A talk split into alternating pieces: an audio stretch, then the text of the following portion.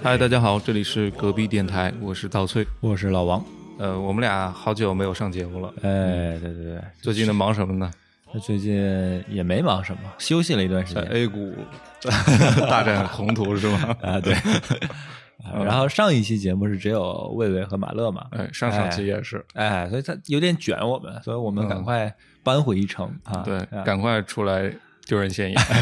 对这期主题我们想了好久啊。刚刚我也提到那个非常大煞风景的关键词，就是 A 股。嗯，相信我们听众当中有不少人也在做投资，把自己的钱啊到处散出去。家财散尽。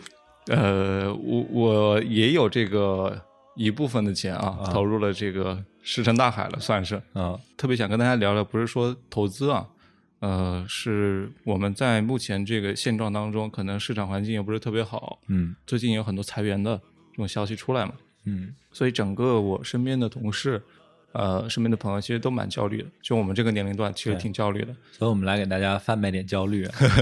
流量密码来了。哎，对，我其实是想从另外一个角度跟大家去聊一聊，就我们可能作为一个普通的劳动力，在这个市场上面，我们也没有太多的这个议价权，开源我们开不了，哎但是这期我们专门来跟大家聊聊怎么节流。节流。哎，对节流，其实就是关于省钱了。嗯。呃，老王有没有这个省钱的习惯？其实我说实话，我不是一个很节省的人。嗯我我属于有点矛盾，就是有的地方呢很抠，导致我的朋友给我一个绰号 啊，跟我叫中华抠逼 这个有点低俗啊，这个、嗯、啊，就就就说我很抠，嗯但是有的时候也花钱也大手大脚，就给人印象很抠，但是自己又没攒下什么钱来，就处于嗯这样一个。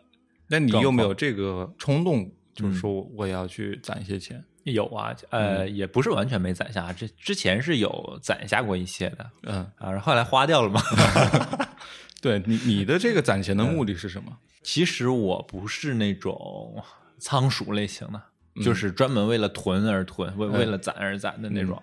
我我也不觉得说，我看我那个银行卡里的存款啊，嗯达到几位数几位数就能给我带来多大的喜悦。嗯，我是比较享受生活的那个类型的，哦所以我攒钱的目的就是为了来票大的，上一次来了一票大的，这个是什么？就是买房嘛，为了买哦房，然后房呃，仅有的一点积蓄，再加上父母资助的，但你不会把房当成是你的一笔资产吗？呃，也会呀。那嗯房肯定是资产，所以像我现在攒钱，就是为了接下来换换个好点的房子。对啊，就我刚刚问到的那些问题呢，其实我也在攒钱的时候，我也反复问过自己。嗯，老王刚刚还质问我，就是你这个钱不花出去，那就不是你的。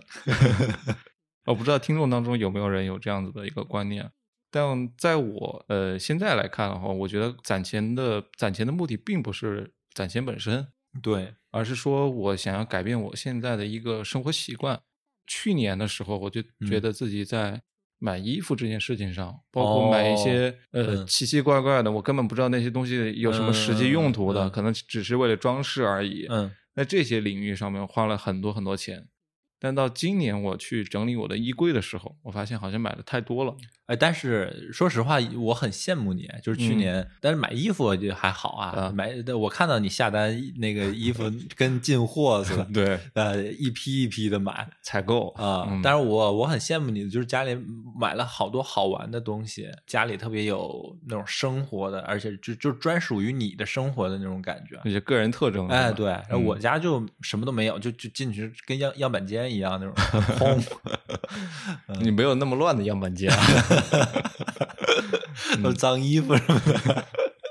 今年就会觉得有一件事情让我触动很深，嗯就我女朋友在整理衣柜的时候，嗯她因为她衣服比我还要多嘛，嗯，所以她会定期的去把一部分不穿的衣服扔掉。哦，我看到之后就觉得挺可惜的嘛，当然我自己也会去定期扔掉一批衣服。嗯我在有扔有一些衣服的时候，我就会特别纠结，嗯比方说扔我爸妈之前给我买的，哦，或者是我妈还会找那种织羊毛衫的那个店嗯去给我织了羊毛衫。这个衣服呢，现在已经穿不下了，已经缩水了。嗯但我又觉得扔掉了之后，好像哎辜负了这个家人的亲情，是吧？嗯，因为我妈把我从小到大所有的衣服，就大部分衣服，嗯到现在还留着。她觉得，呃，这是你的东西，我怎么能扔掉呢？哦，呃，包括我小学、初中、高中的那些教科书，现在全都留着。哇，好羡慕你啊！呃，怎么了？这个有啥可羡慕的？因为我回去问了他，为什么这也不扔？他说这这都是你的东西啊，你为什哦么家里也不是没地方放了，为什么要都扔掉？很可惜。我有一件我觉得很珍贵的校服，嗯是我初中时候初三那一年的校服，对上面还有当时老师的签名，毕业时候老师在衣服上签名什么的。啊，抠笔，那没有，啊，嗯，我一语双关了。嗨。嗯然后呃，后来有一次我回家，好像收拾东西吧，还是干嘛，不记得了，嗯就发现那件衣服不在了。然后我就问我妈衣服哪去了，然后我妈说有一次谁谁谁来我们家，然后要上山没有衣服，我就把你那个给他穿上山去了，然后就嗯刮破了就扔掉了。哦，啊，大概是这样这样的一个结局。嗯，家长的这个观念还是不同的。呃，对，嗯，我现在每每次看到会把这些衣服扔掉的时候，就觉得特别可惜嘛，但是又不得不扔掉。嗯后来重新想了一下，实际上我不应该买这么多。嗯今年给自己定下的第一个 flag 就是不要再买新衣服了嗯啊！除了那些袜子啊、内衣、内裤之类的，我可能还会继续买新的，其他大部分的我都不会再去买新的了。你这个很正常，你去嗯。年买那么多，今年 你今年不买了，两年均衡一下。那、这个哎也是，但我觉得这一项是从我生活方式的角度上来考虑的嗯。啊、我想重新去调整一下我的这个生活空间，嗯，因为生活方式呢，我觉得它并不是一个特别大的一个概念，而是集合在各种各样的小事情上。对，就就像你去年开始钻研吉他，嗯，钻研，哎，嗯这词用的好啊，我很喜欢啊。搞搞音乐这块儿的东西，哎，呃，这件事情在你生活当中不断的去放大，其实是会影响到很多很多的层面的。所以买衣服这件事情也是同理，这是我节流的一个，我觉得是一个很必要的一件事情需要去做的。同时，我个人感觉我坚持了从农历新年开始啊，我就啊没有买过新衣服了。去年几天，呃，这个 flag 当然是要要慢慢坚持的啊哎。刚过完二月二日。到现在目前来看的话，我还是挺有成就感的。嗯这个成就感体现在我很喜欢的那几家品牌的服饰，呃，在最近都有很多的上新。哦，然后我看到这个忍住了我。看很喜欢很喜欢，但是我觉得也没有必要去买了。嗯，所以那个刀崔老师的颜粉们，接下来一年看到的 OOTD 都跟去年的一模一样。我我今年的主题就是 homeless。我刚才你提到买嗯衣服，我就在想啊，就是嗯就是你说到一件事，就是会定期的把不穿的衣服扔掉嘛。，对，其实我们家也是这样。嗯，呃然后每次扔的时候，我都会觉得很可惜。留一两件做抹布。嗯，那倒还好，抹布都是用去年穿破的那种 T 恤啊什么的。对对对，嗯，现在我女朋友已经被我呃影响到，啊 呃这这个衣服不要了，要不要去做抹布啊？嗯。所以我在买衣服的时候，我就都会嗯很犹豫。嗯，如果说这件衣服比较贵的话，哈，哎，我在买的时候，我就会想到我扔它时候的心情，就会你现在能接受的夏夏天穿的衣服啊，比如说衬衫、呃。呃 T 恤或者是这个裤子，你一般会接受它的上限是多少钱？那 T 恤，呃我觉得也只也撑死二百以内的吧，一百多也还好。一般我就买几十块钱的。然后因为 T 恤你一个夏天连洗带晒的，可能要么变形，要么掉色，消耗品。对，消耗品就就买便宜点的，几十块钱的就挺好。衬衫我可能会稍微买贵一点的，嗯呃，几百块也还能接受。然后裤子我没有也没有买很贵的，嗯，也就可能比 T 恤稍微贵一点点，一两百块吧。你你现在有没有衣柜里能够拿得出手，就是充当门面的那种衣服？那你要看什么场合，我觉得日常的话嗯就没有，我日常的衣服还都很便宜、很廉价，都嗯是那种消耗品类型的。啊。啊、那冬天的话呢，大衣啊、羽绒服啊这些，嗨，我冬天买更便宜。你会接受的这个价格上限是多少？呃，冬天我觉得可以买贵一点的，但是嗯我去年买了一件特别便宜的那个冬天的外套，不到啊二百块钱那一件，，哇这个这 这么便宜啊？真的怎么比夏装还便宜？比夏装还便宜。我穿着也觉得挺好的，嗯但是我去那个我女朋友他们家的时候，嗯然后后来我女朋友就跟我说说，我们离开他们家回杭州之后，她妈妈呃悄悄跟他说说，给你老公买点好衣服吧。就那件衣服样子上就看得出来，他不是一个，可能是吧，我嗯穿着我觉得挺好的。就可能你丈母娘一摸，哎，料料子不太行。呃，有可能。但有时候我会觉得，呃，花小钱捡漏嗯，啊、我觉得是一个特别有成就感哎，的事儿。特别有乐趣，就是去拼多多上买一个什么哎三块钱的什么家里能用的东西啊，这我。我我特指是衣服啊，哦哦哦，衣服啊，衣服上我有时候会去买一些，就就大大牌子，它可能是过季了。哦，那些衣服哦，我也呃买过，就折嗯扣的力度特别大，我会买这些，我觉得特别有成就感。对，或者那嗯种码子不太全了的呀，那那种，嗯，嗯但是这件事情，买衣服这件事情，可能对于很多人来讲，它还是不一样的。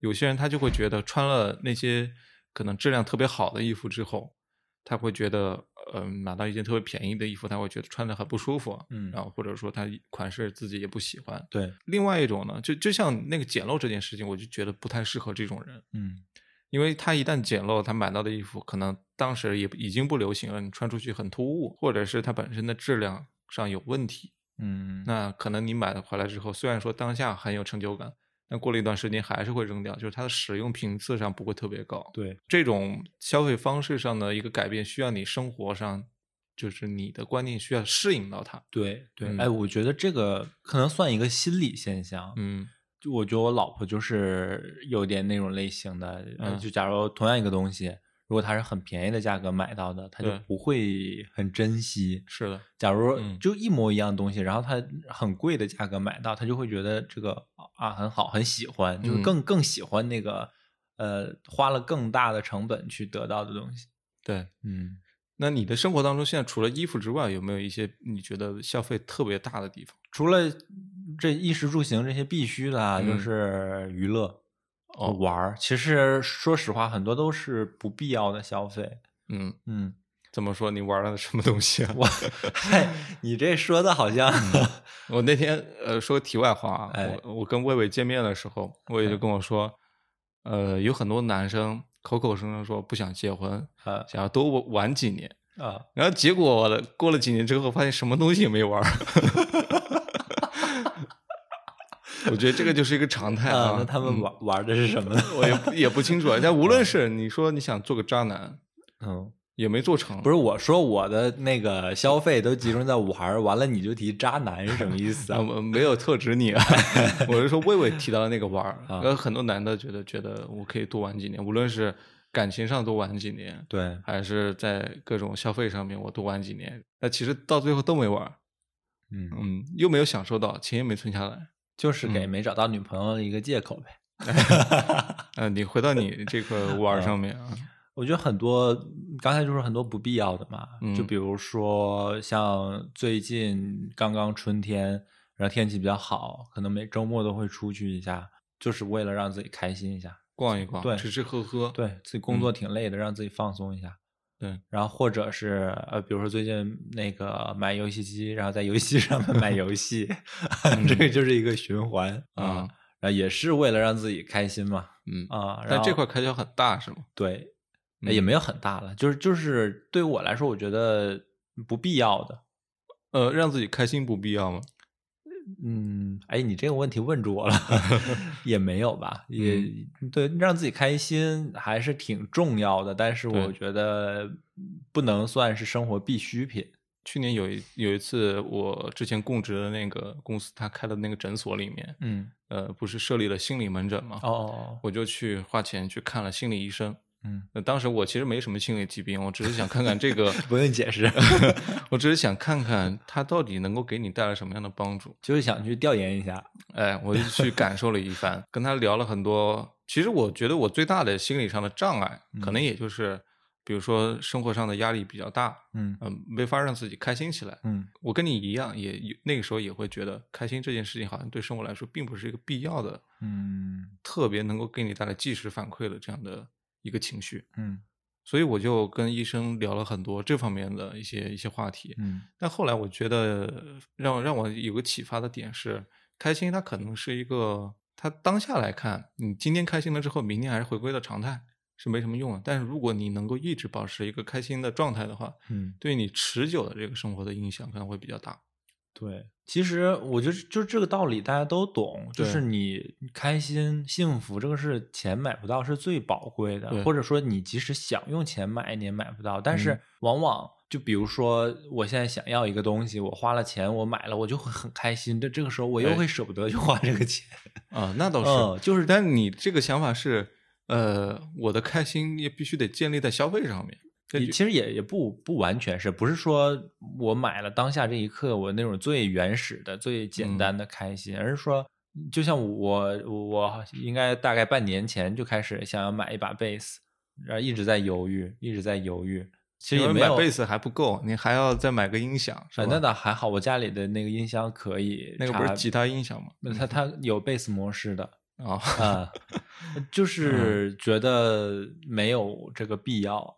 嗯但是然后就一直也没买。但是我我自己都知道，我早晚有一天会买，可能明嗯。天就买，或者下个月什么时候买，反正嗯肯定一冲动看到对眼的哎那个、对那一款，对对，嗯。就像这种时刻，其实道理很简单，就是你花那点钱就可以买你很长一段时间的开心。但是我就犹豫犹豫，对，嗯，我觉得可能很多人都会这样。是，嗯嗯，所以在这个时候，我一方面在节流，就你准备去节流的嗯这一刻开始，我觉得前面要做的一个工作，并不是立马就说我这块不买了，那块不买了，嗯嗯啊、去做这样的一个打打算。嗯我我首先是做了这样一件事情，我是把去年我所有的消费的那个那些类目，我全部列了出来。嗯啊、今年呢，我就去相当于是做一个删减的动作，哦，有哪些地方我是不要的，我就把它全部删掉、划掉了。嗯啊，这块生活方式跟我说拜拜了。嗯和所有的烦恼说拜拜。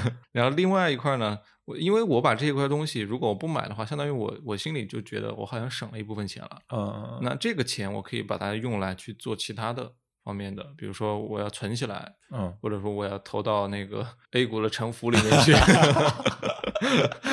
或者说我要把它存起来作为我的一个备用金，其实嗯。都是可以的，好像就多出来平白无故多出了一部分钱。嗯然后再接下来，我会考虑说我的生活习惯上面有哪些是不好的，我要去改变我这些生活习惯。去年嗯。我因为熬夜熬的特别多嘛，嗯，前段时间我就去体检，有几项指标是挺高的啊，医就是发现那个加班赚来的钱不够。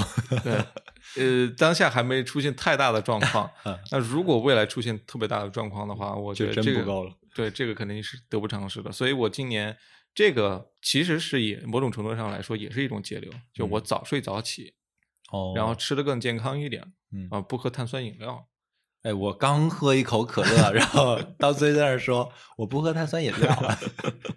我觉得这某种程度上来说也是节流。啊，嗯嗯，就是很多人他可能都会把怎么省钱这件事停留在数字上，对，但是就像你刚才说的，让自己的生活健康一点，嗯这个真的，你想多打两年工能多赚多少钱呢？是吧？那那确实是，而且万一被裁员了，那那啥都没有了。嗯，嗯，这相当于是一种保障嘛。对，我还有很多那种，你你刚刚觉得我特别能够彰显自己个性的那些小玩意儿什么的，我觉得这些东西买了这么多够了，嗯，我就不会再去买了。哦，而且有很多东西，我的那个买回来第一天我是特别开心的，越往后就越没感觉。哦，包括我不是一个狂热的那种手办收藏嗯嗯爱好者，嗯也也对这些东西呢，只是停留在呃，我喜欢它的设计啊，哦我要为这个好设计买单。但是反过头来，我再去想的时候，我好像被忽悠了。嗯嗯，因为这个这个观念，它其实倡导的那个生活方式，其实是就是一个要建立在消费上面才能感受到开心的一个生活方式。哦，因为你要买到一个好设计，你必须要去花钱，然后你要拥有啊、而拥有一个还不行，因嗯为好设计是无穷无尽的，好设计是一套一套的。你要 真正的去感受到设计带给你的这个美好的话，你就要去买。就这种消费倡导，我觉得是有问题的。嗯我设计我还是一如既往会喜欢，但我不会在这个上面去做很多的嗯投资了。我可嗯能会去，这个也不叫投资，这个就是消费。我可能会去看很多这个相关的一些书，嗯这个方面的消费我觉得是很低的。嗯嗯，嗯或者说我去做 更多的一个实践，或者跟不同的人去聊天，我觉得都都是对接触好设计的一种手段。嗯，就欣赏艺术本本身是不需要嗯价钱的，但是当这个东西变成了你必须得拥有它的时候，嗯，就成了一个你刚才说的一个消费的引导了。对，嗯，就这块东西，我觉得也是今年我全部准备舍弃掉了，不会在哦这个上面去花哇，你今一分钱。年要做这么多改变啊？对，嗯因为我把它列出来，所以我心里很清楚。如果我没哦有列的话，你让我这这块不花钱，那块不花钱，我心里其实是没有数的。哦，你这个嗯很厉害，就是其实整理出来的一一整年的账单，就是自己一就是的一个生活方式嘛。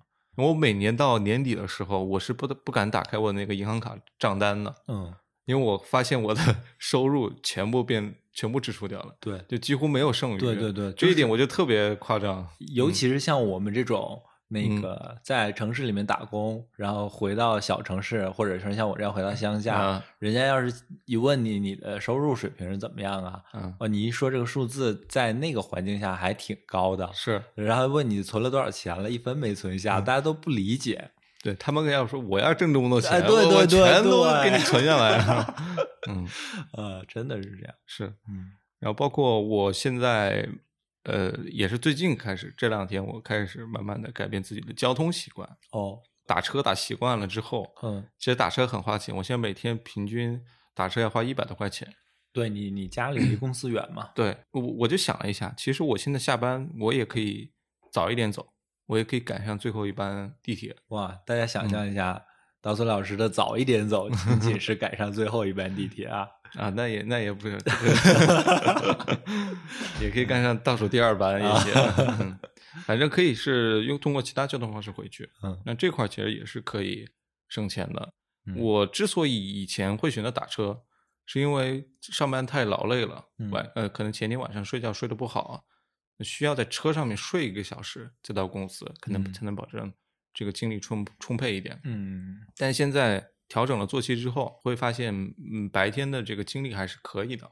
那你晚上坐这个地铁回去，其实还是能够保证第二天不是特别劳累。嗯这个是一个生活方式的调整，通过从打车变成坐地铁，也是省钱的一个嗯一个手段。但这个省钱，我觉得是一个不是说你为了省这笔钱而去省这笔钱，而是因为这笔钱其实你不需要去花了。呃，我觉得你嗯说的这些都是，其实你的目的不是说哦我没有钱了，或者是说我要攒到多少钱，我要快速的积累下来多少钱而省钱，都是想办法去调整一下自己过去的生活，觉得自己对这些生活有哪些自己觉得不够好的地方，嗯，然后去去去做一些优化，做一些调整。是嗯，你有没有一些觉得自己过的生活方式上不太好的？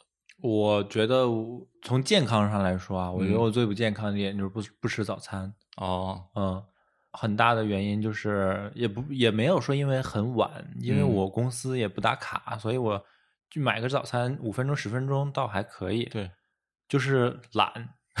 嗯，嗯长期不吃早餐，我觉得这个真的很不健康。嗯可能有很多人都像我这样，但是我最近也开始吃早餐了，啊，呃，也在也在改变，做一些改变，也可能也是年纪大了吧，呃，开始那个注重自己的身体了。嗯哎，我觉得就像你刚才说的，如果能保证健康，真的就省了很多钱了。嗯，说到早餐，我早上会每天都会喝一杯咖啡嘛，啊一杯到两杯。嗯呃，买咖啡的钱其实我是呃有过计算的，嗯嗯，这这里面其实有些有时候就这种小事儿，我觉得如果你来拿过来抠门儿一下，嗯是很快乐的。啊 就这种抠门是纯粹为了快乐，你不知道你能不能 get 到啊？呃嗯，比方说，呃，星巴克门店里面买咖啡是三十块钱30多啊三十三十块钱一杯那个嗯美式咖啡嘛。呃呃，但是呢，因为我公司里面有那个星巴克的咖啡机，哦它那个星巴克的咖啡机，你去买冰美式是十七块钱一杯，哦这已经比较便宜了。对嗯，然后它里面还可以接冰块儿。然后我接冰块儿之后，我发现用这个十七块钱的咖呃美式呢，你能接满满一杯。嗯，但是我选择十五块钱的热美式，哦 热美式出来的水会更多，哦我可以再倒一杯，就相当于十五块钱我可以买两杯。哦，就一杯热美式再加一杯冰块儿，变成两杯冰美哎式，是吧？对，所以我我我发现了一些这样的一个省钱的小窍门儿，但纯粹是呃经过多番的这个测试啊，觉得特别开心这嗯这件事情，他也能够给你省一点钱，啊，这个真的就是，我觉得人都会有这种小心思，占小便宜。其实其实那两块钱也没有，对，也无所 谓，对吧？但是真嗯的会很开心，这种嗯事。，然后后来我还买，我不是买了很多咖啡豆嘛，嗯我就用咖啡豆去做那个冷泡咖啡。哦呃，冷泡的那个杯子我就买超大的。哦其实发现，呃，其实多加水嘛，你多兑水就可以，多兑水你就可以喝很久的这个咖啡嗯嘛。包包括那个用咖啡豆的话，其实也折算下来也是很便宜的。嗯，从这一点上，喝咖啡我觉得省不了多少钱，但是会让你特别 快乐呃特别快乐。就这件事情啊，我跟我女朋友经常说，哎，呀在家喝咖啡，哎但是不要出去买。但但是你这个快乐得有一个前提条件，嗯，就是得你你喝星巴克，哎，然后你才可以收获喝那个十五块钱的快乐。嗯，如果说你像我这样本来不吃早餐，哎，然后你让我再花十五块钱喝一杯咖啡，反而就多花了十五块钱。我这里你就不懂了，我我教你一个方法啊。哎，一般你早上十点半左右嗯吃叫的那个叫 brunch 嘛，吃俩包子，啊嗯、加一个那个鸡蛋，再加一杯豆浆，嗯基本上就可以让你中午不吃饭了，哦就已经很饱了。嗯嗯，那到下午的时候你肯定会饿，三点钟左右的时候可会饿，那你就可以吃个下午茶，哦，吃块小蛋糕，嗯啊，然后到晚上的时候，哎，吃个苹果这就好了一天。就好了呀。啊就基本上可以保证你不太饿。如果说你是一个碳水爱好者的话，可能还是稍微有点不对对，太行。我得晚上再来俩肘子。嗯，嗯但总总之，我觉得可以通过各种各样的这种方式，一方嗯面能够感受到快乐，另外一块儿也可以让你省到钱。嗯但这个省钱，我觉得后面还得有一个步骤，你还得把这笔钱它下一个部分流向你给得规划好。嗯呃，就比方说我买衣服那笔钱省下来了之后，假如说就平均每年我得花一万块钱买衣服，嗯那这一万块钱我今年不花了，这一万块钱我拿来干嘛？我得有一个很很清楚的规划。这个也有一个前提啊，嗯，就是你真的要精确的计算才可以。哦，比如说啊，嗯比如说，呃，去年五月份，我老婆那个月那很辛苦，嗯加了很多班，嗯然后拿了拿了一些加班工资，然后她就很开心。后面我就说想买什么东西，喜欢什么什么东西的时候，他就会说，哎。这个我用我五月份的加班工资给你买，然后下次我们要出去玩的时候，来，这次我出去玩的费用从我五月份的加班工资里面出，这五月份的加班工资我用整整一年才 还回来。所以那加班工资真的很多吗？还是说没你们有很多只是觉得，所以你只是觉得那个钱很多？呃，就所以就像你刚才说这种情况嘛，我就说嗯很可能会给自己一个心理误区，就是哦，我已经省下来，我今天可以用省下来的钱干这个，省下来的钱干那个，结果累嗯计一年下来，你省下来这个钱又花出去好几倍了都。哦，哦，所以你的意思是要把省下来具体多少钱？哎，对，你要特别明确的精确的计算才行。啊，就有一个心理预期，心理的那个，就像信用卡你设置一个额度一样，哎，对，只能花那么多，对花超了就不行。对，嗯，嗯。那天我还听一个呃别的播客讲的一个节目，就讲叫做财富自由计划。嗯他的那个财富自由计划其实挺吸引我的，并不是说你要在一二线城市里边你得有个几千万、几亿的这个资产，哦，你才能叫做财富自由，而是说，呃，比方说我现在有有个几百万，那我不会选择在一线城市、二线城市里面买房子，嗯。我会选择在呃三线城市，可能跟我的城市相距离不是特别远的地方，我去买套房子，我嗯住的那个地方。同理，在其其他的这个角度上，它也是一样的一个思路。嗯所以他的那个财富自由是把自由的这个状态更放大了一点，而财富不是说你积累到一个特别固定的一个数字之后导致的一个因和果之间的一个、一个关联。懂了。嗯，哎，提到这个，就我想问一下，你怎么理解财富自由？你觉得怎么样算财富自由？他首先这个自由的状态是我不再受一个雇雇佣关系了。嗯我肯定是有一个自己自己的事，不用打工了呗对对，不用打工，不对不能成为一个你不能说我天天得晚上八点下班，完了跟我说、嗯跟我我是财富自由的，这个肯定不 OK 的。对对，我首先我肯定是想达到一个时间完全自由、哎可控的这样一个阶段。嗯达成这个阶段之前，可能你还是得打工，嗯。你还是得去积累这个这个资产，包括你为你以后去做一些自己的事业，去去做一些准备。我之前看到一个人说，嗯，他理解的财富自由不是想做什么就可以做什么，而嗯。是不想做什么就可以不做什么。我对。就跟你刚才说的那个有点像，对，就是对自由的定义是我可以不受别人的限制，不能说老板一个电话我就要去开会。对，嗯，所以还是得有一个自己的事情在做嘛。哎，对，嗯比如说经营一下博客呀，这个来实现财富自由啊。这个不太现实。嗯，嗯我之前还还觉得，如果我已经有十万块钱存款的话，我就立马辞职，我哦我就去学吉他。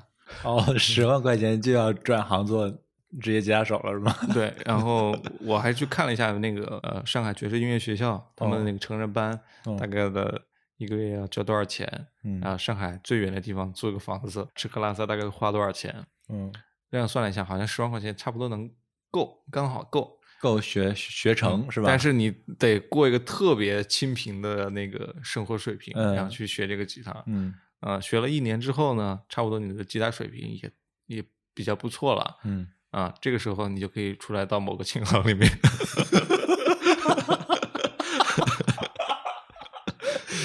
或者专门出来开个班儿啊，做一些滥竽充数的事情。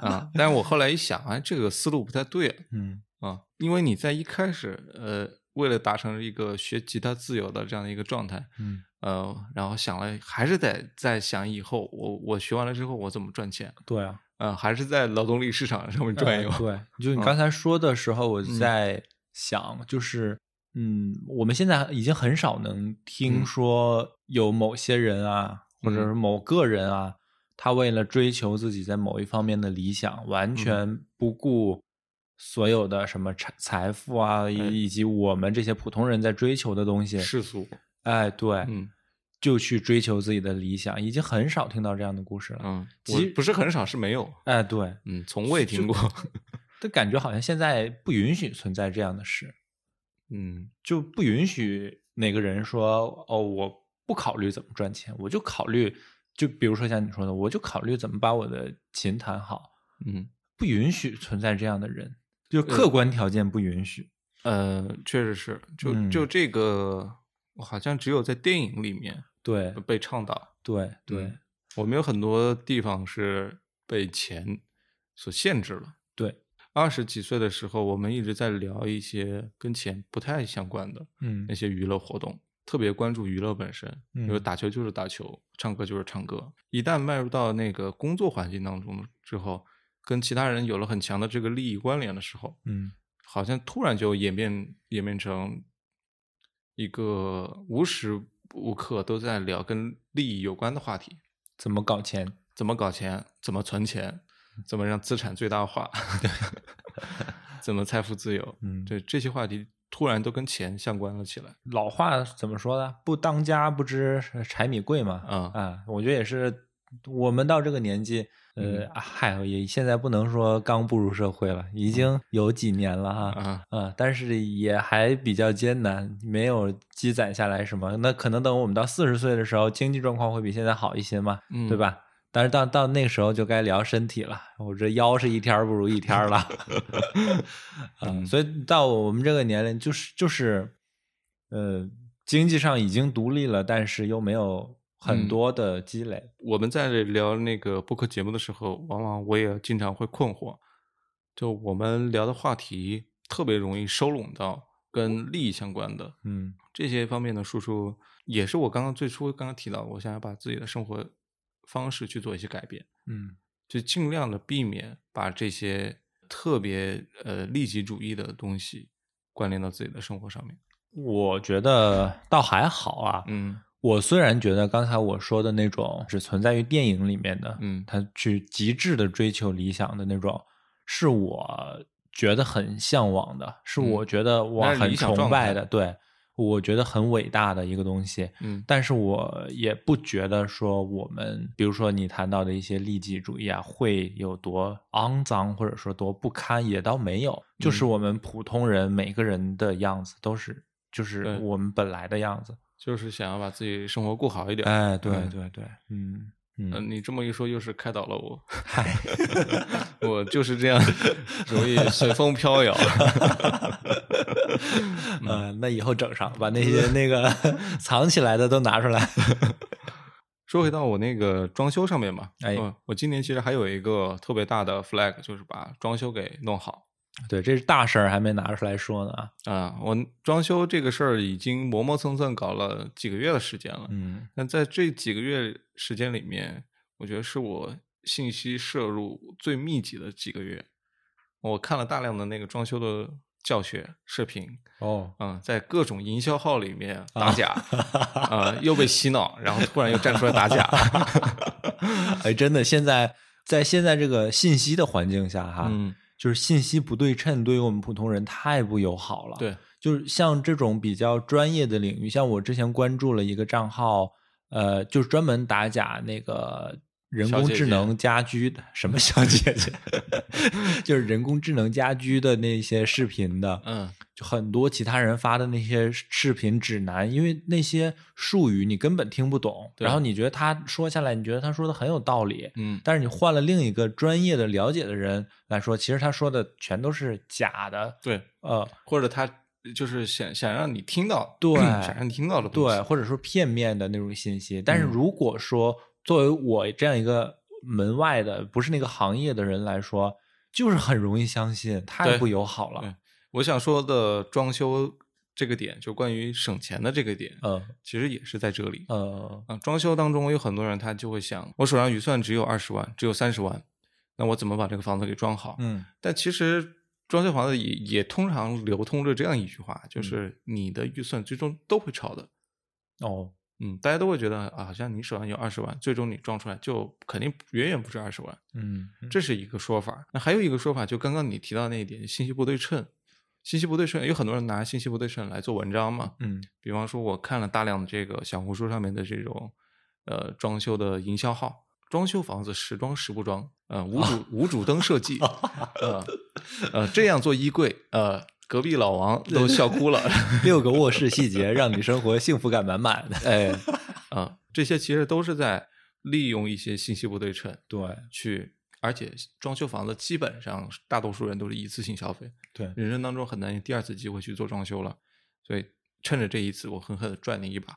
啊！很多营销号是抱着这个出发点，你看它背后的主体其实都是呃装修公司啊，哦，这个卖板材的呀等等这些公司，其实你想想，普通人谁没事儿会去做一个装修的视频号啊、公众号这样的东西？对，我就相信背后肯定都多多少少都有一些利益相关。的。对，我们普通人只能在这当中去学，嗯呃，一个很陌生的领域去学。嗯，我我在那这个阶段里学了什么东西呢？我跟你分享一下。我为了省钱，这个某种程度上也是属于节流吧。嗯 这个只能通过学习来，呃，了解一些正确的东西，嗯把这个钱给省下来。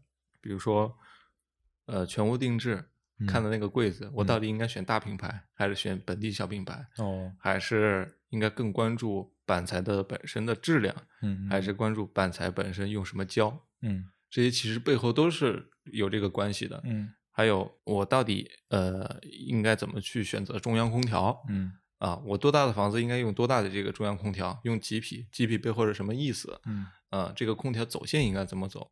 啊，嗯师傅安装的时候应该注意哪些点？呃，是不是你家你想要选好的这个中央空调就一定能装到你家？嗯嗯，啊，这这些点其实都跟你的钱息息相关，是应该选国产的还是选进口的？跟前期相关 你装不好不就成前期了 啊吗？啊 所以我在前面学了很多这方面的知识，包括家里呃电视的那个 HDMI 线，哦这个线材我到底应该买贵的还是买便宜的？啊、买贵的线材我我应该安装的时候要注意哪些点？哇，太细了所以我总结了差不多有几万字的这个装修的一个哇文档。我就把所有的那些我觉得跟我利益息息相关的东西，我先全部学了一遍。嗯但是我学到后面，我发现这里面有一个叫做叫做什么呢？可能知识的一种诅咒吧。嗯因为你到真正去落地实操的时候，你会发现有很多学的东西你是用不上的，哦，为什么呀？因为你要么就是不记得了，啊，因为东西太多了，你不可能面面俱到。对，这个太正常了。你也不是专业的。嗯还有一种就是你学的东西已经是老的东西了，哦当下已经有更新的方案了。哦但是你面对一个更新的方案的时候，你会有很强的这个疑虑或者不信任。嗯，这个时候你应该怎么办？你又不知道这个东西好不好，靠不靠谱？对，嗯，然后师傅在装修的时候，他肯定又跟你是另一套说辞。对，那这种情况下，你应该怎么办？因为前面学了很多东西，突然就失效了。嗯我觉得这这这一点是很多业主，如果说你真的有这个省钱的决心的话，嗯前面就得多花时间嗯学这些陌生领域，嗯嗯，然后去看那些国家标准材料。哦嗯哦，这个哎哎，你刚才在说的时候，我就一直在想一件事，就是说，我觉得大多数人，我们普通人对装修这个行业肯定都是陌生的嘛。对，就像你刚才说的，什么这些线呐、板子啊、管子啊，用什么材料，肯定我们都不了解。对，然后我就在想，啊，你学了很多东西，然后这个时候跳出来一个人说，哦，你那个都是骗人的，都是他为了忽悠你钱才写出嗯来的，你要听我的，你会怎么选择？就没有一个标准在。是，没有一个东西能够告诉你这个肯定是对的，要让能让人百分之百依赖的、对。哦。然后你说这个国家标准，这个真的很有用。对，有很多东西是它是有这个国标在的，包嗯括你用那个胶的甲醛含量啊等等这些哦东西，其实都是有那个国标的。嗯这些东西我觉得还是有用的。那还有另外一种，这个是更多的是在硬装层面，就是家家庭的一个底子。嗯，还有一些是生活方式上面的一些改变，嗯让你去做节流的。比方说，是不是家里就一定得有一个特别大的电视？哦是不是得必须得有个投影仪？哦那这些你现在租的房子里是不是就有呢？如果有的话，你是不是就用了呢？嗯用的多不多呢？或者说，未来这个房子是几口人住？嗯比如说就你一个人住，未来几年内可能都没有要小孩的计划。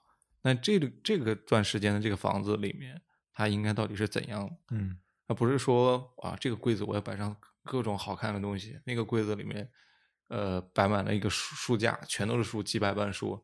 对于一个正常人的家家里来说，基本不太可能嗯有这样这么多书。你把那个柜子打在那里，呃，你要是不摆上东西的话，觉得空；你要摆上东西的话，你又得先买。你要买的话呢，就得花钱。哎，对，就像嗯我觉得大多数男生哈。呃，即使像像我们俩这样不是那种很嗯喜欢手办的那种、那种那种很很痴迷的手办的那种男生，也会觉得如果有一个柜子里面摆很多手办是一件很漂亮、很很炫的。但是，就像你刚才说的，首先这个柜子就很贵，嗯，然后像那种纯玻璃的柜子，你又要经常擦，又哎又又给你生活增加麻烦，对。然后你再去买手办把它填满，又很贵哦，真的是强行给自己增加成本。嗯所以生活习惯到底是怎么样的？嗯就每个人心里都有一个有有个数，就是呃，我现在的生活习惯是怎样的，嗯我未来想要过成什么样子，这个其实是要自己特别特别认真的去想一想的，嗯，而且这个想象是有得有个度的。嗯，我觉得很多时候是大家没有把这个度给呃把控好。就是掂量掂量自己几斤几两。哎，就比哎方说，我之前还想，哎，我那个阳光房，我要把它全部包起来，然后里面 买个架子鼓，哦，然后贝斯、吉他、钢琴啥的，我全都搞起来，排练室哎，啊全都搞排练室，然后哎小型的那个录音间什么，全都给弄上。后来现在还有这个计划吗？现在没有了，完全没有，我都已经不打算把那个房子给包起来了，对吧？墙的钱我都给省了。呃，所以呃，这这块儿我是把自己的生活习惯好好的想了一遍。嗯嗯，我到底是一个常态是怎样的？嗯可能在这个常态的基础之上，我可能加一点点东西，嗯就是呃一个比较好的一个居住空间了。嗯。嗯哎，这里引入一个会计学的概念啊，哦叫你花钱的时候，有一种叫费用化，有一种叫资产化。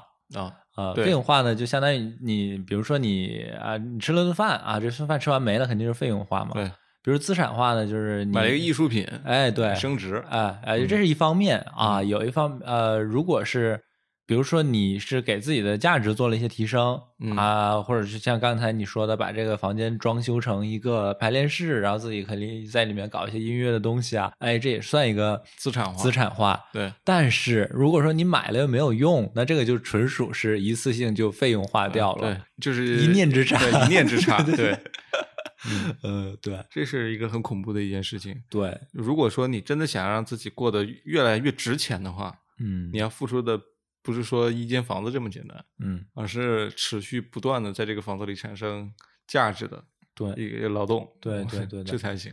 哎，所以呃其实我们这期本来是想聊那个关于钱的一个话题嘛，嗯但是聊着聊着就全都是我们的生活，我们怎么去生活，我们的生活嗯方式。就像你刚才提到的，不管是装修也好，或者说是那个以后想搞音乐也好，这就是各种吧。嗯。我觉得都围绕着这一个点，就是你要投入自己的时间。就像嗯。装修，你要想省钱的话，就要投入大量的时间，像你这样整理嗯。几万字的材料 来研嗯究，对，哦，这样才可能会呃，啊而仅仅是可能会对，省钱，仅仅是可能，但是如果你完全不做任何学习的话，那就可能都没有，对对，嗯对就可能会被坑钱了。对对，嗯所以我们用我们的大量的时间嗯，去来换这个省钱这件事，所谓的节流，哎，对，嗯所谓的节流这件事，嗯，划不划算？对，划不划算？我就在想这个点。你觉得在怎么样的一个度上，你觉得是划算的呢？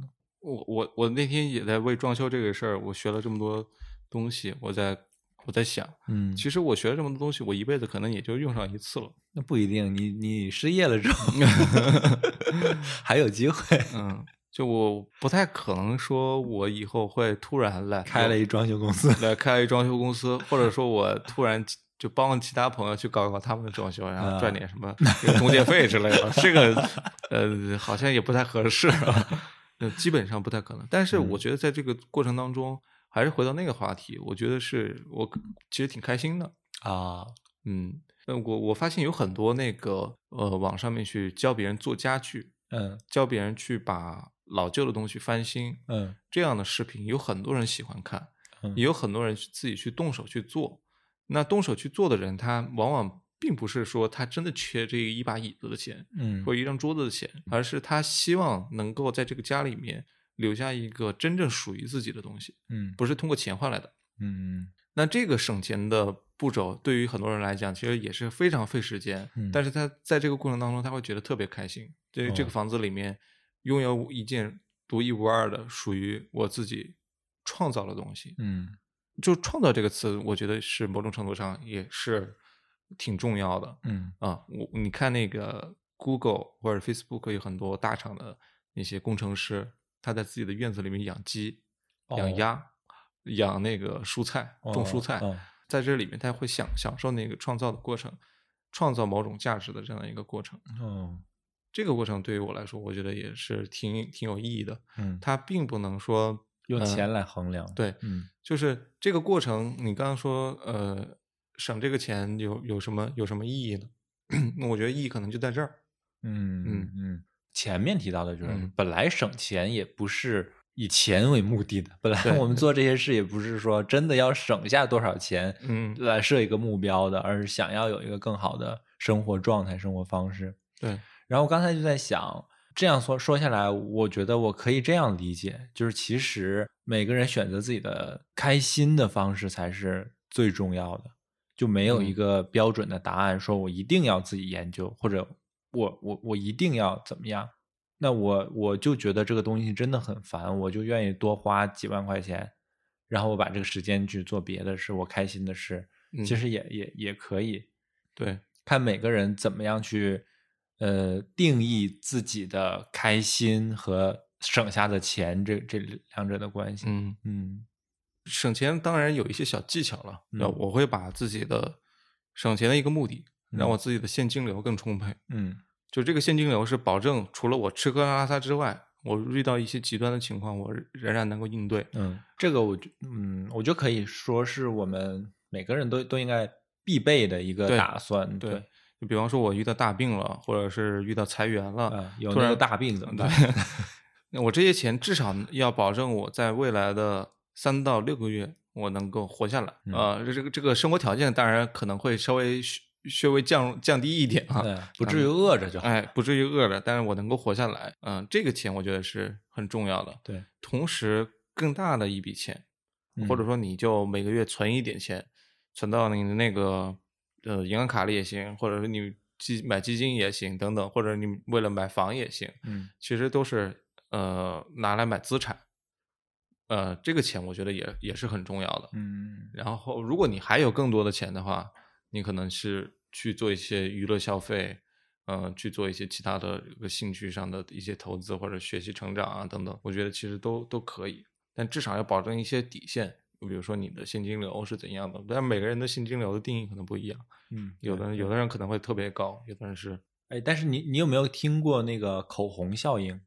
啊，就是经济下行的时候，哎对口红卖的特别好，对，嗯，我觉得这个口红效效应可能就是不仅仅是指口红啊，我嗯。觉得也会体现在一方面，就是假如我的收入让我对，比如说买一些大件的资产，比如买嗯房、买车这种事，都会觉得希望比较小的话，那我可能就会把我的收入花在一些很短期的能让我快乐直接的快乐的一些事嗯。情上，就出去玩儿，我这周末出去玩儿，这周末就会快乐这种事情上。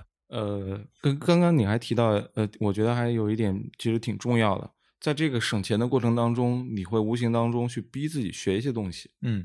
因为 想要真正省钱省下来，包括去节流的话，嗯其实不是一件特别简单的事儿，嗯。你得去学很多，对，学很多东西，包括呃怎么让你的钱资产化啊。一一旦你进入到资产化阶段的时候，就无论这个资产多少啊，就哪怕说你一百块钱进入到嗯股市里嗯面，我觉得可能也是你迈出资产化的第一步。对，但你这个时候就有很强的这个忧患意识了。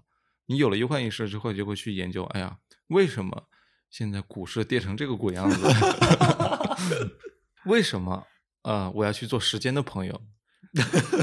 那为什么我要去买基金呢？嗯那我应该买哪些基金？嗯我是应该买中欧医疗，相信葛兰葛女士，还是去 呃去买半导体，相信蔡狗？这个这个里面是看来你很有研究，最近啊，没有，这些都是微博上的热搜了。啊，呃，出现这种情况，尤其是我发现九零后买基金，在微博上热搜上了好多次。比较帅的买是吧？啊、不，不是，我我不能，也不能说全都是九零后吧，嗯是我突然发现这两年有很大的这个买基金热潮出现了，嗯嗯是因为呃，可能是九零后这一批已经慢慢的进入到社会的中坚力量了，嗯。嗯，他有一定的经济收入了，开始嗯。考虑我要投入到这个茫茫的呃股市沉浮当中去了，所以他会把钱放进去。嗯。但是有很多人是跟着大大流去买的，嗯，他跟着大流买的时候，他的呃一夜暴富的念头可能有一部分人会有，但大多数人可能不会那么想，就我赚点小钱就够了。对，但往往自己都赚不到那些小钱，我觉得还是缺乏一些学习，基本上少亏当赢嘛。对，但在这个过程当中，我我把我投进去的那一部分钱，并不是说我一定要赚回来多少多少，嗯但能赚回来更好了，我觉得这是惊喜。嗯但我不抱着有这个惊喜的态度进去了，我是其实是把它当成是一个学费哦，啊。我我如果一个基金我持有持仓都不超过一年，我就把它频繁的交易卖掉了。哦，那我觉得这个其实是不值得。嗯我把它持有时间越长，其实是我想要看一看我真正在这个周期里面我经历了哪些事情。哦，那这些信息当然是，呃，你可以把它当当成你的一个学习的一个过程，也可以当成是一个体验这个社会运转的一个过程。嗯嗯但不一定每个人都必须得抱着说我进去了之后就一定得赚多少多少钱。嗯，对嗯，这样一个态度进去。嗯嗯哎，我觉得要说到刚才投资这个啊，嗯我觉得，呃，投资有一个，不管是投资股市啊，或者基建，或者其嗯他的一些领域，比如有一些可能喜欢投资一些实业啊什么的，对，不管是你要投什么，有一个前面的一个必须的条件，就是你要真的对这个东西感兴趣才行。我觉得，是，呃，就如果说你为了赚钱而投，然嗯后为了赚钱再逼着自己去去了解一些相关的知识，嗯，那要是赔了呢，你的钱也没了，快乐也没了。就得失心就特别的 对嗯对，所以如果说你对，比如说股市，你本来就对金融市场很感嗯兴趣，你一边投资一边学习，一边投资，就就像你装修一样，哎是啊、一边收获快乐，一边省钱，这个就是一个良性的循环。对，对对，嗯，嗯，其实那个这两者，我觉得对于我来说是相通的，啊、就是你感受快乐的那个逻辑是一样的。对对嗯对对，所以呃，虽然节流很重要，但是嗯节流还是要科学节流。对科学节流，其实有目的的节流嘛。哎嗯，对，嗯，不能因为节流而强迫自己去去去，我就不买啊，我就不吃。啊，该花钱的地方还是得花钱。嗯嗯，对对，呃，我我前段时间不是家里的那个养的猫猫去世了嘛？哦，呃，那个小猫其实跟我们在一块儿也就共同生活了五个月的时间。嗯但是在它离开离开的那段时间，我就该花钱的地方应该花在哪儿？什么样的人值得你去多花钱？嗯嗯、不能一味的去节流嘛。比方说，我给猫吃很很差的这个猫粮啊，嗯啊、这这些东西我觉得是不 OK 的。嗯生命还是很重要的，就无论是自己的生命，还是跟你在一起很重要的这些人，他们的呃一些健康啊，跟你的嗯关系啊，这些维护啊，我觉得该花钱还是得花钱，嗯，花好一点。嗯。嗯哎，我突然想到一个很有一点沉重的话题啊，嗯就是在我还比较小的时候，人生观还没有那么成熟的时候，嗯有一次我跟我家里的一个长辈讨论这个问题，嗯我就说，呃，像有些穷人啊，他们就想不开，呃，嗯为什么？比如说你平时吃饭，你哪怕说花每顿花几块钱买一点蔬菜来吃，也不至于会呃营养不良，导致你要花很多很多钱去医院去去住院啊，怎么样的？嗯我印象很深，我当时那个长辈给我的回答是，呃，你这样想肯定是对的，你的逻辑肯定是对的，嗯但是你不能理解到的是，他们那几块钱对于他们来说有多重要。嗯嗯，所以可能我们刚才说这些也有一，就对于那种呃比较极端的例子来说啊，可能也会有一点站着说话不腰疼。嗯呃，你你要怎么样要怎么样，但是我觉得我们至少大部呃分人吧，嗯，嗯你这个话题让我想到，我过年回家的时候，我跟我爸妈，呃，其实聊的是应该是这几年我觉得聊的最多的 一段时间。嗯我过年回去发现，我给他们买的电动牙刷，嗯，其实用的频次非常非常少，就一直放在那个橱窗里面，就摆在那儿看，和一个 电动牙刷手办，呃，摆件。我觉得这个特别不理解，你知道吗？啊嗯我就跟他们说了，电动牙刷其实你是可以用的。呃，呃我我的意思是告诉他们，电动牙刷用的话，并不会伤害你的牙齿。嗯我是把很多他背后的那个科学道理去跟他讲了一下，去破除他那些脑海当中嗯去除不掉的那些谣言，比如嗯说用电动牙刷牙齿会刷坏掉，或者怎么怎么样、哦等等这些谣言。其实我们是某种程度上来说是既得利益者，嗯，是因为他们给我们呃出钱去花钱去培养我们教育啊，对，某不管他在情感上面之前可能跟我们有太多的不合，这些我嗯们暂且不管。但是，呃，从这个角度上，我觉得他们对于我我们来说是是有帮助的。嗯包括我爸，我爸妈还是老师，曾经也是在知识上给我大量的灌输了，是吧？哎呀嗯，虽然说之前也有过一些违背科学的这个理念啊，在在通过我的不懈努力，我你爸爸是那个做到了一日为师，终身为父啊。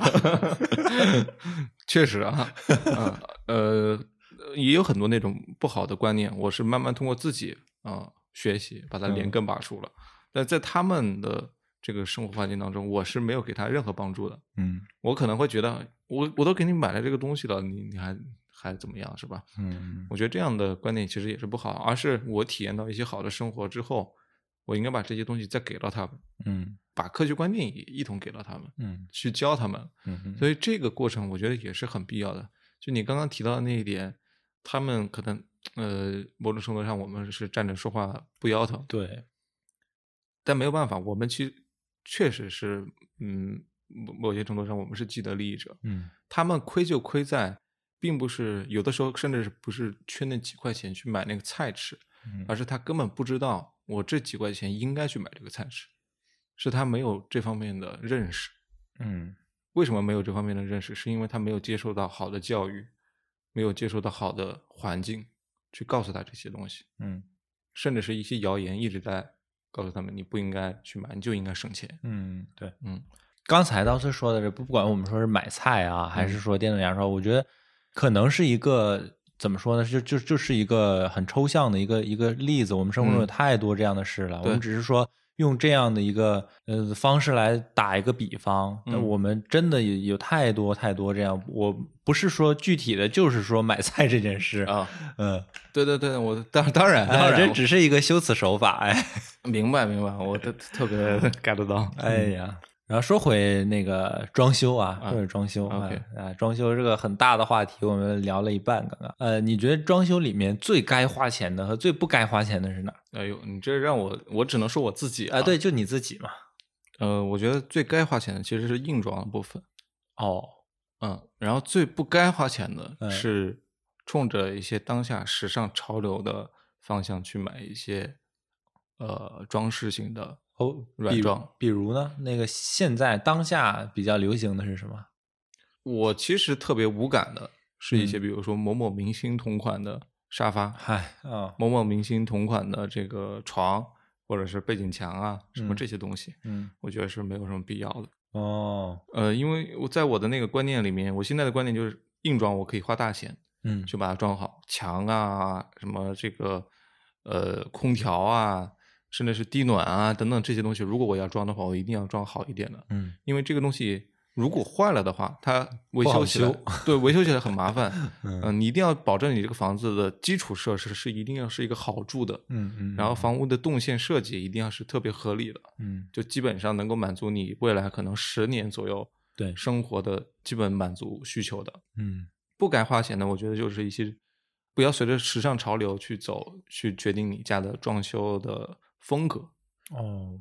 嗯，我我学到的一点就是，所谓的北欧风格的那种，嗯。其实北欧的家庭里面不是说它是一个固定风格的，嗯。不是说什么哥本哈根就是哥本哈根风格，或者丹麦就是丹麦风格，不是这样子的，而是说他们家里它的灵活度留的特别高，哦家里都是墙啊白色的，然后或者说一些特别好搭配的那些颜色，嗯。然后地板就普通的地板，但是它会通过软装来堆砌一些所谓的叫做北欧风格，它其实也是以实用为主的。嗯它但是它的软装可以随意搭配嘛，嗯空间的灵活度给你全部给你留下来的，不是说所有的东西全部定死的，风格全部定在墙上。哦，我有点 get 到了，是人嗯家本来是通过长期的使用的积累形成这样一个对结果，但嗯是我们却觉得这个很好看，结果抄个样子过来。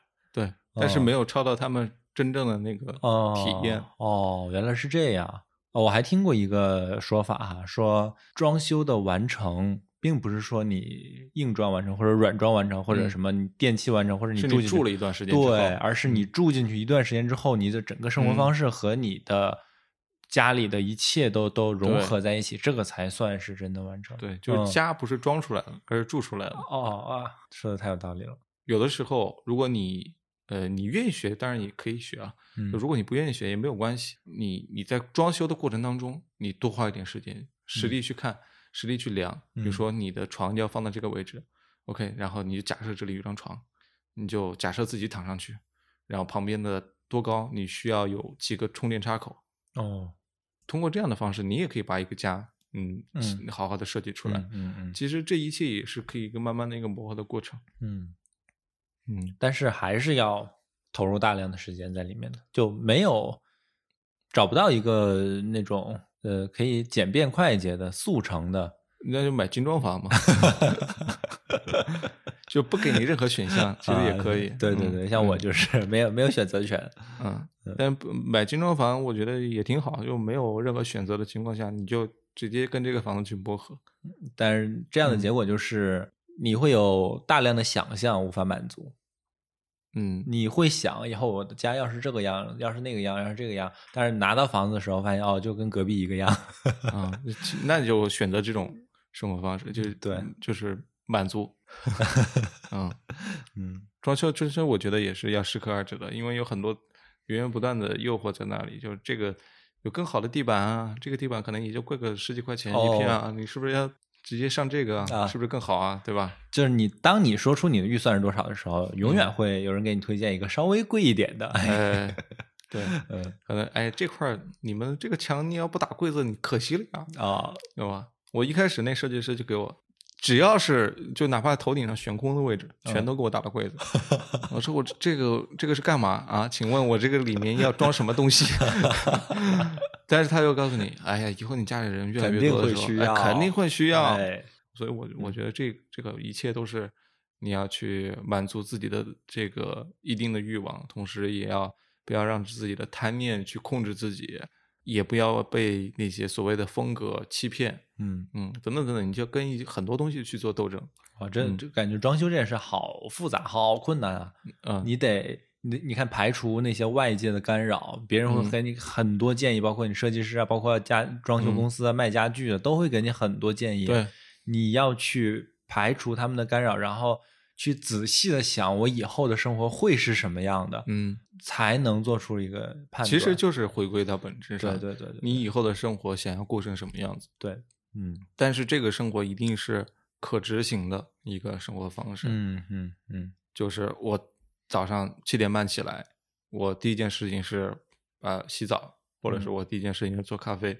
嗯那这两件事情我就要把它安排的好，嗯这我就愿意花贵一点的钱在这个上面做投入。嗯那有一些生活方式，比如说我要成为一个架子鼓，呃，架子鼓手，我在未来十年要进入旧球会去办一场演出，不太可能，放弃，该放弃就是得放弃。嗯哎，我我从那个刀崔跟我说了他在家里搞一个排练室之后，我都期待两年了，结果今天告诉我取消了这个，哎，因为疫情嘛，我们办演出也不太不太方便啊。哎成吧成吧，嗯，所以我这块儿其实是多问问自己，哎，呃，想要过成什么样子，然后再去思考装修对，。问天问大地，嗯呃，问问我自己，哎，哎耶耶耶耶，嗯，嗯，好，是不是也聊了很久了？今天，哎，聊的差不多了，聊了一个多小时了。嗯，这期聊的也比较散啊，对我们好久没这个录节目，也难免是有一些生疏。嗯但是我觉得还好吧，虽然嗯我们。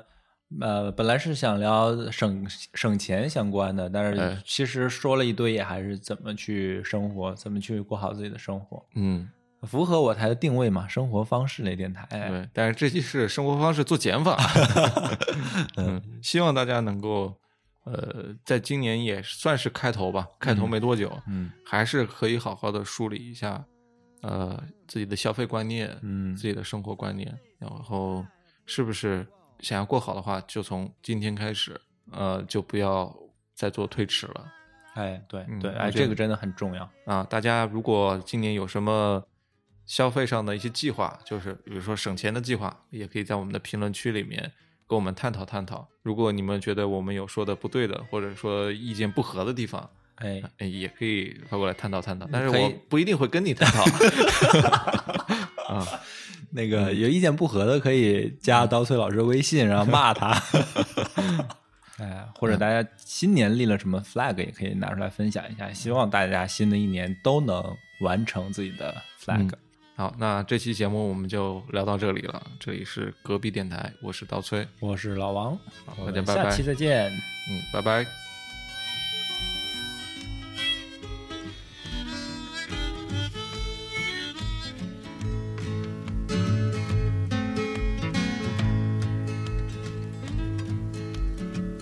down here next to me in this lonely crowd. There's a man who swears he's not to blame. All day long I hear him cry so loud, calling out that he's been framed. Yeah, I see my light come shining from the west down to the east. Any day now, any day now, I shall be released.